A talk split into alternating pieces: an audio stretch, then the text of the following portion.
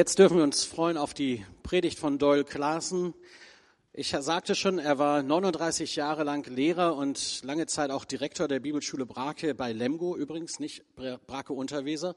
Und ich habe einige Absolventen äh, der Bibelschule hier unter uns entdeckt. Darf ich mal sehen, wer hat hier von euch, die hier sitzt, an der Bibelschule Brake studiert und den Abschluss gemacht? Ja, schön. Wunderbar. Und dann sind einige Freunde der Bibelschule Brake da. Darf ich euch mal sehen? Euch habe ich auch schon entdeckt, genau, die zu Freizeiten unterwegs waren. Ja, streck ruhig, wo ist der Mann geblieben? Genau, doch einige, die da sind, ehemalige Mitarbeiter, wunderbar.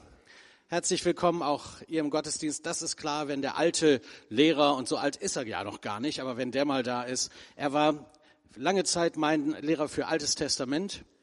Ich habe das sehr genossen, die Vorlesung habe ihm gerade letzte Woche geschrieben. Jetzt ist er für einen Monat wieder an der Bibelschule, um Gast, als Gastdozent dort zu arbeiten. Ich sage, ich würde mich so gerne mal wieder einen Tag reinsetzen und zuhören. Das war immer spannend. Doll Klaassen, komm doch, stell mal die schöne Frau an deiner Seite vor. Und ähm, alles weitere übergebe ich jetzt an dich. Herzlichen Dank. Danke, Ingo.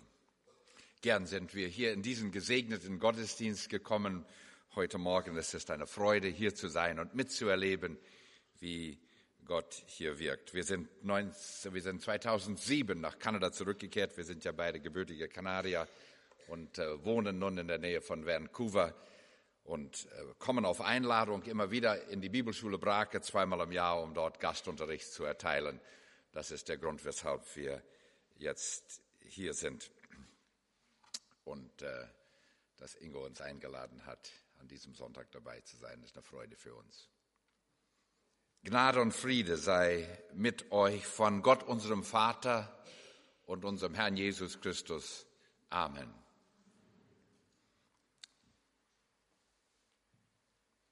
Kennst du das? Du steckst in Not, schreist zu Gott und nichts passiert. Gerade wenn man Hilfe am dringendsten nötig hat, schweigt der Himmel solche Enttäuschungen können in tiefe Glaubenskrisen führen. Was bringt mir dann mein Christsein überhaupt, wenn Gott mich in der Not scheint's alleine lässt? Letzte Woche oder letzten Monat in unserem, in unserer Gemeinde in Abbotsford, Kanada, äh, ist eine Schwester gestorben, 60-jährig, hatte Krebs. Sie glaubte, dass Gott sie geheilt hatte und doch kam es ganz anders. So kann es gehen im Leben. Als ein 15-jähriger Sohn an Krebs verstarb, hat der renommierte Fußballlehrer Udo Lattig gesagt, an einen Gott, der sowas zulässt, kann ich nicht glauben. Und er trat aus der Kirche aus. Es gibt viele Menschen, die ganz schwere Dinge im Leben tragen müssen. Und in der Not wenden sie sich an den Himmel und da kommt keine Antwort. Vielleicht können uns heute Morgen die Erfahrungen des Apostel Paulus helfen, wie er sie uns in 2. Korinther 12 berichtet. Da ist etwas, was uns weiterführen kann und Antwort geben in diesen schweren Fragen. In diesem Text, den ich gleich lesen werde, redet Paulus zu Beginn von großen Vorrechten, von ungeahnten Offenbarungen und endet den kurzen Bericht mit frohmachenden Erkenntnissen. Aber zwischen diesen Offenbarungen einmaliger Natur und diesen lebensfördernden Erkenntnissen liegt ein Tal voller Leiden. Er redet von satanischen Angriffen und von verzweifelten Gebeten, die Gott nicht erhörte. Wenn ich das richtig verstanden habe, was Paulus hier in 2. Korinther 12 sagt, dann berichtet er von fünf aufeinander folgende Erfahrungen. Ich glaube nicht, dass er, als er das durchlebte, so den Zusammenhang zwischen dem ersten und dem zweiten verstand, aber dass er es später begriffen hat. Dieser Text bietet Hilfe für Leute, die Schweres ertragen müssen. Der Kirchenvater Augustin hat einmal gesagt, dass das Leben einem Teppich gleicht, den wir nur von der Kehrseite sehen. Und dort begegnet uns ein Durcheinander von Farben und Flusen und Knoten. Wir erahnen das Muster vielleicht, aber sehen es nicht deutlich. Wenn das Bild passt, dann möchte ich meinen, dass in unserem Bibeltext für einen Augenblick der Herr den Teppich wendet und wir einen Durchblick kommen, bekommen. Noch einmal, kennst du das zweifache Problem? Du steckst in Not und dann bittest du Gott um Hilfe und sie kommt nicht. Der Himmel schweigt. Beginnen wir mit dem Text in 2. Korinther 12 und ich lese uns die ersten Verse, so wie sie in 1 bis 6 stehen. Da äh, spricht Paulus zunächst von großem Vorrecht. Gott schenkte Paulus außergewöhnliche Erlebnisse. Das klingt nun so. Das Rühmen nützt mir freilich nichts. Doch will ich auf die Erscheinungen und Offenbarungen des Herrn zu sprechen kommen. Ich weiß von einem Menschen in Christus, der vor 14 Jahren, ob im Leib oder außerhalb des Leibes, ich weiß es nicht, Gott weiß es, bis in den dritten Himmel entrückt wurde.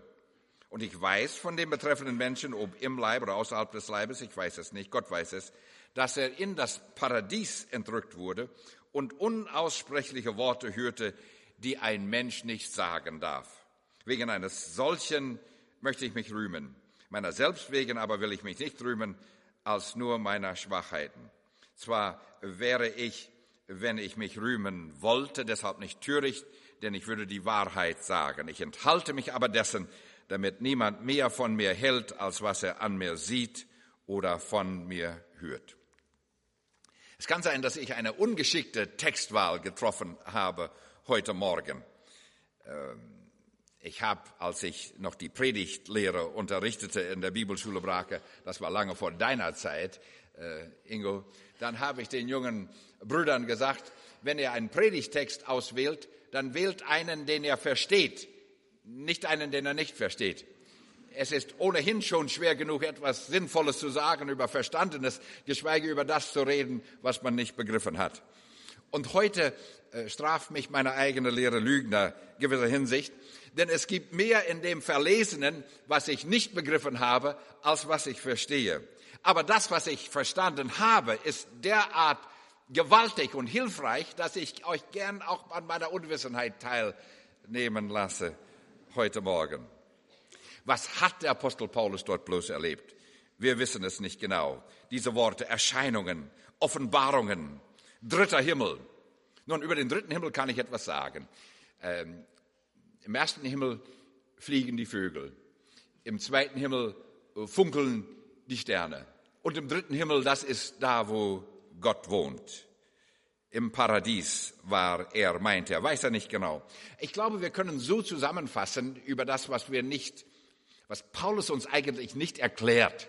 Wir können so zusammenfassen und sagen, er durfte einen Blick ins Jenseits tun, wie es kaum einem anderen vergönnt gewesen ist. Er, es ist auch, wo Gott den Vorhang zurückzog und er für einen Augenblick den Himmel, das Paradies, das Jenseits sah. Welch ein Vorrecht. Man hätte meinen können, dass er jetzt eine Tournee gestartet hätte, der Apostel Paulus, was kein anderer Mensch gesehen hat. Mein Besuch im dritten Himmel. Aber er schweigt darüber eigentlich. Und nur 14 Jahre später, nur gewisser Hinsicht notgedrungen, redet er davon. Nun, ein solches Erlebnis habe ich nicht gehabt. Aber ich möchte meinen, liebe Freunde, dass viele von uns mit dem Apostel Paulus sagen können, wir genießen große Vorrechte. Wenn wir einmal über unser Leben nachdenken, hier in diesen EU-Ländern leben wir in Frieden und in großem Wohlstand. Wenn wir zurückdenken, im letzten Jahrhundert tobten zwei Kriege, die als Weltkriege bezeichnet wurden, hier über diese Region. Und wir dürfen hier in Frieden leben, mit reichlich zu essen. Wir haben keine Sorge, ob wir genug finden heute. Und wir genießen Freiheit hier, Gottesdienste zu feiern, haben Gottes Wort in unserer eigenen Sprache bekommen äh, die Bibel erklärt hier, was sind wir aber für bevorzugte Leute. Wir haben es wirklich gut. Und wie das nun mal bei Privilegien ist, besteht die Gefahr, dass wir durch den Genuss derselben anfangen, uns etwas darauf einzubilden. Es verleitet zum Stolz. Die Kirchengeschichte zeigt uns von Menschen, die so privilegiert dann anfingen, mehr von dem, von sich selbst und ihrem Segen zu reden, als von Gott und äh, bald beherrschten eigene Erfahrungen das Reden und Predigten, Predigen auch und Gottes Wort und vielleicht der Herr selber wurde verdrängt, wurden verdrängt aus der Mitte des Denkens und der Verkündigung. Segnungen können gefährden. Allzu bald beginnen wir zu, uns einzubilden, dass wir den Erfolg irgendwie selber verursacht haben. Und das, das führte beim Apostel Paulus zu einer zweiten Erfahrung, von der wir dann in Vers 7 lesen. Und damit ich mich wegen der außerordentlichen Offenbarungen nicht überhebe, wurde mir ein Pfahl fürs Fleisch gegeben, ein Engel Satans, der mich mit Fäusten schlage, damit ich mich nicht überhebe. Jetzt, wo er schreibt, weiß er um den Zusammenhang, um die Gefahr des Stolzwerdens und er weiß jetzt, dass das, was er als zweites erlebte, deswegen kam, damit er nicht über äh, zu viel von sich selber danke. Und er bekam einen Pfahl fürs Fleisch. Was war der nun? Wenn einer, so wie ich, seit 65 hauptamtlich die Bibel gelehrt hat, dann müsste ich eigentlich die Frage beantworten können, oder? Aber ich kann sie nicht.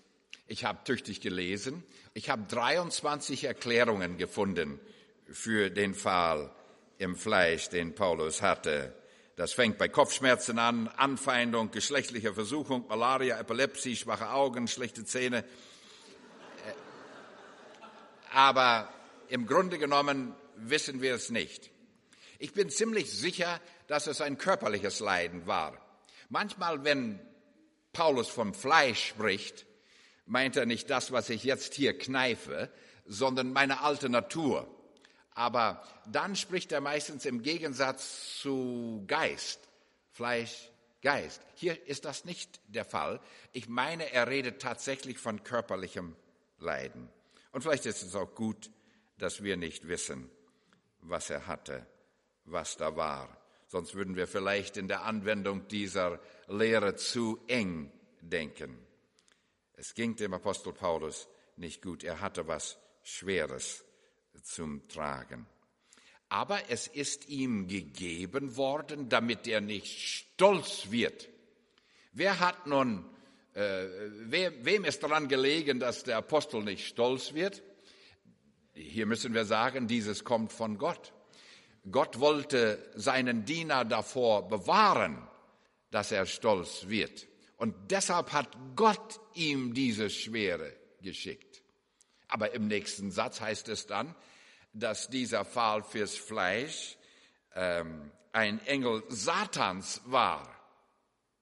Ja, sag mal, lieber Bruder Bibelschullehrer, von wem kam dann diese Schwierigkeit? Kam sie von Gott oder kam sie von Satan? Paulus nennt hier beides. Bisschen schwer zu erklären, oder? Wenn wir an die Geschichte von Hiob denken im Alten Testament, da hat Gott zugelassen, dass der Erzfeind unserer Seele diesen Mann angriff. Beide waren da in irgendeiner Weise im Spiel. Wisst ihr was? Ich habe aufgehört, darüber zu rätseln oder zu weissagen, wenn mir etwas passiert, ob das nun von Gott kam oder vom Feind wir, wir, wir sortieren das schnell. Dann ist man unterwegs zum Gottesdienst und verfährt sich und kommt zu spät und hat dabei die Predigt zu halten. Und dann ist man schnell zu meinen, ja, das hat wohl der Feind äh, vorgehabt, dass ich nicht die Predigt halten soll. Oder äh, wie in dieser Woche am Mittwoch, wo ich fünf Stunden Unterricht hatte, dass ich dann an einer schweren Erkältung äh, zu leiden hatte und bald Ingo anrufen wollte, dass er sich noch eine Predigt vorbereiten sollte für Sonntag. Ich glaube nicht. Äh, zwei Dinge können wir sagen. Gott meint es immer gut mit uns. Daran brauchen wir nicht zu zweifeln. Ob es uns schlecht geht oder gut. Gott meint es immer gut mit uns. Und Satan meint es immer schlecht mit uns. Und wenn es uns gut geht, dann will er uns suggerieren, wir brauchen Gott nicht. Und wenn es uns schlecht geht, dann flüstert er uns zu, siehst du, er hat dich im Stich gelassen. Also, das können wir nicht immer sortieren. Fest steht, dass es vielen gottesfürchtigen, gläubigen Menschen in diesem Leben schlecht gegangen hat. Hiob hatte ich gerade erwähnt. Von David könnten wir reden. Die erste Gemeinde, die es überhaupt gab in Jerusalem, erlebte Teuerung und Verfolgung. Ich denke gerade an eine Sache, die sich zutrug in Russland 2004. Da war ja dieses furchtbare Schulmassaker in Beslan, wisst ihr noch, wo die zwei Baptistenfamilien Totjew sechs ihrer acht Kinder verloren haben. Wie kann es bloß sowas geben? Und wir könnten hier Dinge auflisten, eins nach dem anderen. Vor drei Jahren waren zwei Bibelschulpraktikanten im Jemen zum Missionsdienst und äh, sie werden dort von Terroristen gefangen genommen. Und Anita und Rita, die gerade bei mir das Examen geschrieben hatten, und eine junge Südkoreanerin werden dort erschossen. Und von den anderen Sechsen wissen wir bis heute nicht, was bei ihnen passiert ist.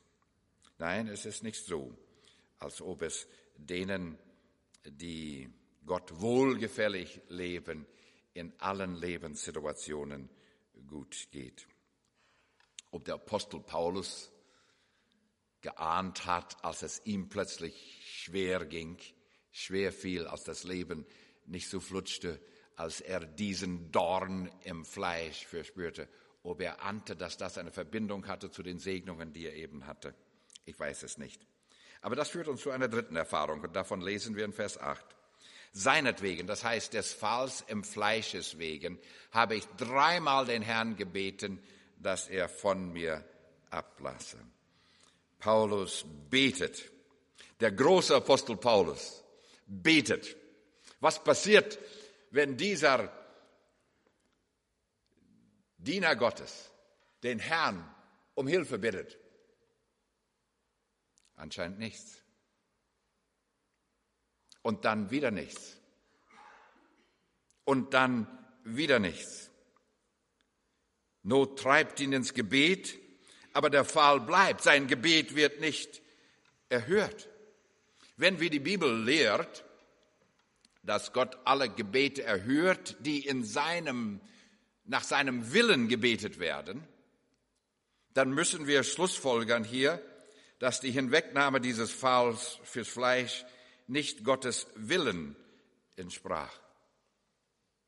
Gott hört auf die Gebete des Paulus nicht.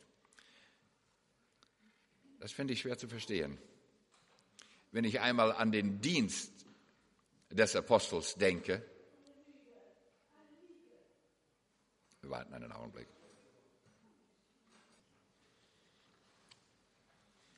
Lasst uns gerade einen Augenblick innehalten und beten. Lieber Vater im Himmel,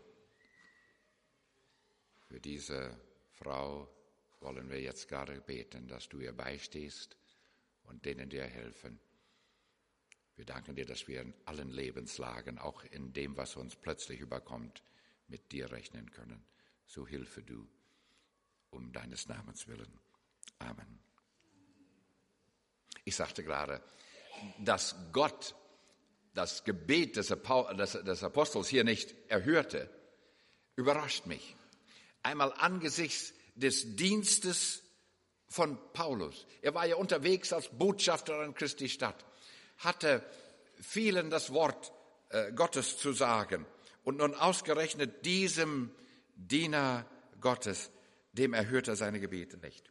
Angesichts seiner Gaben. Paulus hat als Botschafter an Christi Stadt viele kranke Menschen heilen können. Und einmal, als einer, als Paulus zu lange predigte und er aus dem Balkon rausfiel und tot unten aufgefangen wurde, hat Paulus ihn im Namen und in der Kraft Jesu zum Leben wieder erweckt. Und nun leidet er selber und bekommt keine Erleichterung. Das ist nicht einfach.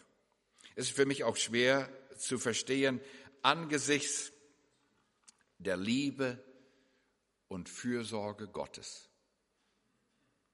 Wir haben das heute Morgen gehört, dass Gott ein liebender Vater ist. Er schaut auf uns, seine Kinder. Ich bin nun vierfacher Vater und denke, wenn meine Kinder leiden und es in meiner Macht steht, denen zu helfen, dann nichts lieber als das. Wie kann nun ein liebender Vater im Himmel herabschauen auf seine Kinder, die in irgendwelcher Not sich befinden, und er lässt sie drin? Das ist nicht leicht zu begreifen. Und doch war es so. Dies ist keine leichte Erfahrung für den Apostel Paulus. Aber die Geschichte endet nicht da. Und dann lesen wir in Vers 9 von einer überraschenden Antwort, überraschende Hilfe. Nachdem der Herr das Leiden nicht weggenommen hat, hat der Paulus überraschend aufgefordert, lass dir an meiner Gnade genügen, denn meine Kraft wird in der Schwachheit vollkommen. Paulus, das Leiden bleibt, der Dorn fürs Fleisch bleibt, aber ich gebe dir Kraft, das zu ertragen, zu tragen. Und wenn die menschliche Schwäche immer größer wird, so ist das Maß seiner Gnade immer größer, so dass es ausreichend ist, mit diesem Schweren zurechtzukommen. Paulus, lass dir an meine Gnade genügen. Und der Apostel bekommt eine Offenbarung der Gnade und der Kraft Gottes, die ihm sonst verborgen geblieben wäre. So ist es oft im Leben. Guck mal, das Wesen des Christentums des Christenlebens ist nicht, dass wir die Drucktaste entdeckt haben, die wir nur zu betätigen brauchen und schon ist schwuppdiwupp Gesundheit da oder Erfolg im Beruf da oder Gelingen im Allgemeinen und wenn wir irgendeine Not haben, und dann schenkt Gott das. Nicht so, nicht so. Im Durchschnitt, glaube ich, erkälten wir uns so viel wie Nichtgläubige. Viele von uns sterben an Krebs, bauen Unfälle, was weiß ich, beruflichen Misserfolg, suchen Arbeit. In den äußeren Umständen geht es uns vielleicht nicht anders als viele andere. Und obendrein kommt noch, dass, wie Paulus, manche um Christi willen leiden müssen. Nein, nein, ein Wohlstandsevangelium, wo uns alles, was wir gerade wünschen, auf Tastendruck kommt, das richtige Gebet, genug Geld gespendet oder was weiß ich. So ist es nicht. Solche Predigten kann man nur in gewissen Gegenden dieser Welt und zu gewissen Zeiten halten. Aber äh, aufs Große gesehen ist es etwas anders. Aber dass Gott inmitten aller Schwierigkeiten uns die Kraft zum Tragen gibt, zum Durchhalten, mit Schwierigkeiten zurechtzukommen, das ist das Wunderbare. Der Apostel Paulus äh, hielt sich einmal in der Türkei auf, wie viele vielleicht auch hier, aber er war dort nicht zum Urlaub, sondern äh, predigte dort in Kleinasien und er suchte nach Gottes Führung, wo er hingehen sollte. Und er wusste nicht, er hat versucht nach Norden reisen, aber der Geist Gottes ließ es nicht zu. Und dann hat er endlich einen Traum gehabt. Da stand einer in Griechenland und sagte in Mazedonien, komm hier rüber und hilf uns. Und er ging oder kam, wenn man so sagen will, kam hier nach Europa und hat das Evangelium in unsere Breitengrade gebracht. Gott führte ihn hierher, aber als er nach Philippi kam, in, ähm, in Griechenland, dann hat man ihn gefangen genommen, ausgepeitscht und ins Gefängnis getan. Noch gestern hatte er die Vision, komm hier rüber nach Mazedonien und hilf uns. Vielleicht dachte er, die Leute kommen schon ins Wasser ihm entgegen und wollen hören von Jesus. Keineswegs. Sie peitschen ihn aus und stecken ihn ins Gefängnis. Und da in Apostelgeschichte 16, Vers 25, schaut das mal zu Hause nach. Er sitzt nun oder, oder, oder hängt dort in den Stocken, ich weiß nicht, mit Silas zusammen, um die Mitternacht. Und weißt du, was die beiden tun? Lies das mal nach. Um die Mitternacht beteten sie an und priesen Gott. Jedes Mal, wenn ich das lese, geht es wie mir, mir wie durch Mark und Bein. So einen Glauben möchte ich haben. Einen Glauben, der nicht von Umständen abhängig ist. Wo es einem dreckig gehen kann, wieso? Aber der Blick nach oben und zu Gott bleibt. Und diese beiden Brüder haben da Worship-Szenarien im, im, im Gefängnis um die Mitternacht, obwohl es ihnen äußerlich gesehen sehr schlecht ging. Paulus wusste, was Gott meinte, als er sagte, lass dir an meiner Gnade genügen. Und das führt uns zum fünften, nämlich zu einer äh, neuen Sicht fürs Leben.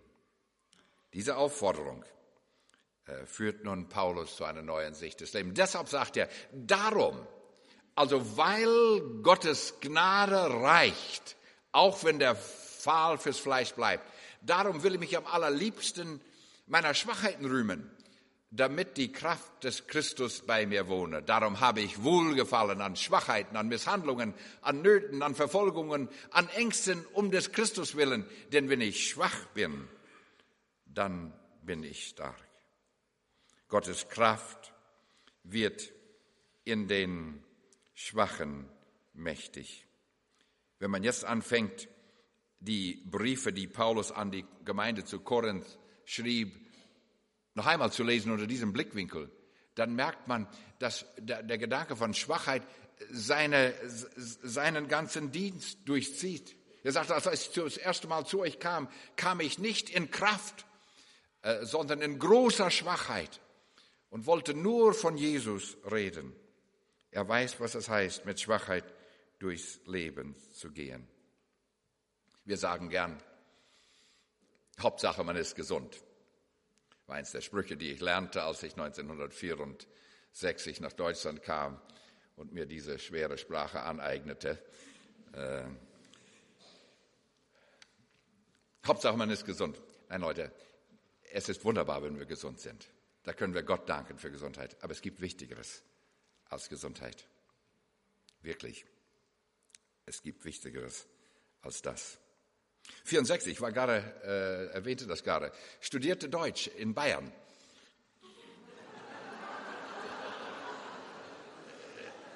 Das geht. Ich hatte einen Professor Schmidt aus Hannover, äh, der über spitze Steine stolperte. Und äh, da habe ich an einem Sonntag einen alten Herrn aufgesucht, der dort einen Altenheim betreute. War eine komische also für mich merkwürdige Situation. Alle Leute, die in diesem Heim waren, sprachen Russisch. Sie kamen, und das war 64, sie, sie kamen aus, aus dem Osten, wurden dort von diesem Herrn betreut und in dem Altenheim drin war ein Gottesdienst. Und als ich ihn am Samstag traf, sagte er zu mir, du könntest ja auch bei uns morgen predigen. Äh, die Predigt wird in Russisch übersetzt. Ich brauchte nicht Deutsch zu sprechen, ich konnte Englisch predigen, so habe ich Englisch gepredigt. Er hat Russisch übersetzt und das in Bayern. Äh, und als der Gottesdienst vorbei war, sagte er zu mir, hast du die Frau hinten stehen sehen? Und in der Tat hatte ich. Da war eine vielleicht paar 40-jährige Frau, die lehnte sich so an die hintere Reihe äh, äh, da und stand da und er sagte, sie, sie ist zwar nicht so alt, dass sie hier sein müsste, aber sie hat ein schweres Leiden. Sie kann nicht sitzen. Sie liegt die ganze Zeit, steht nur für den Gottesdienst auf. Sie ist jetzt schon auf ihr Zimmer gegangen. Und äh, ich möchte, dass du mitkommst, dass wir noch zu ihr gehen und sie ermutigen und mit ihr beten. Und als wir den langen Korridor entlang schritten, dachte ich bei mir, was sage ich der denn? sie ist so lange leidend gewesen, wie ich lebe. Wo finde ich Trost für sie? Und dann, als wir das Zimmer betraten und diese Frau begrüßten, da merkte ich, aus ihren Augen strahlte einen Fried, ein Friede und eine Freude. Sie war ein glücklicher Mensch. Sie war als Erste, als Einzige bis jetzt zum Glauben aus ihrer Familie gekommen, zum Glauben an Jesus. Sie war durch das schwere Leiden zum Glauben gekommen und sie war dankbar bis zum geht nicht mehr. Und ich merkte plötzlich, äh, wie die Lebensumstände nicht gut sein müssen, um tiefen Frieden im Herzen zu haben und eine, einen bleibenden Halt. Liebe Freunde, es kommt manchmal wirklich so, dass der Himmel schweigt.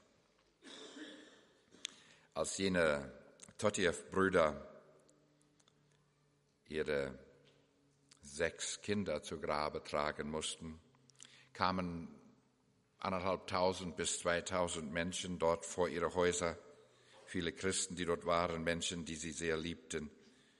Und sie hatten Tränen in den Augen, als sie sagten, ihr habt eure Kinder verloren, auch wir haben äh, wirkliche Freunde verloren, eure Kinder waren uns so viel Segen.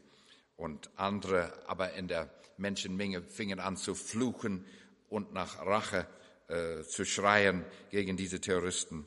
Und dann sagte Pastor Sergei, Sergei Totiev, der zwei seiner Kinder verloren hatte, ja, es stimmt, wir haben einen Verlust, den können wir nicht ersetzen, aber wir können nicht Rache nehmen. Die Bibel lehrt uns, dass wir vergeben müssen. Rache ist eine Sache Gottes. Und in diesen, mit diesen segensreichen Worten hat er jene Zusammenkunft beschlossen. Freunde, es ist wirklich nicht so, als ob, wenn wir als Menschen, die unterwegs sind durchs Leben, den Weg mit Gott gehen, dass wir dann äh, alle Dinge geregelt und gelöst kriegen nach unserem, nach dem, was wir meinen sein sollte. Aber es ist so, dass keine Not uns treffen kann, wo Gottes Gnade nicht genügt. So nehmen wir das mit aus diesem Gottesdienst. Lass dir an meiner Gnade genügen. So hat der Apostel Paulus das erfahren. Der Himmel schwieg, was die Erhörung seines Gebetes anbelangte. Nimm mir diese Schwierigkeit.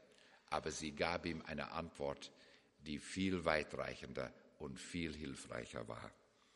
Amen.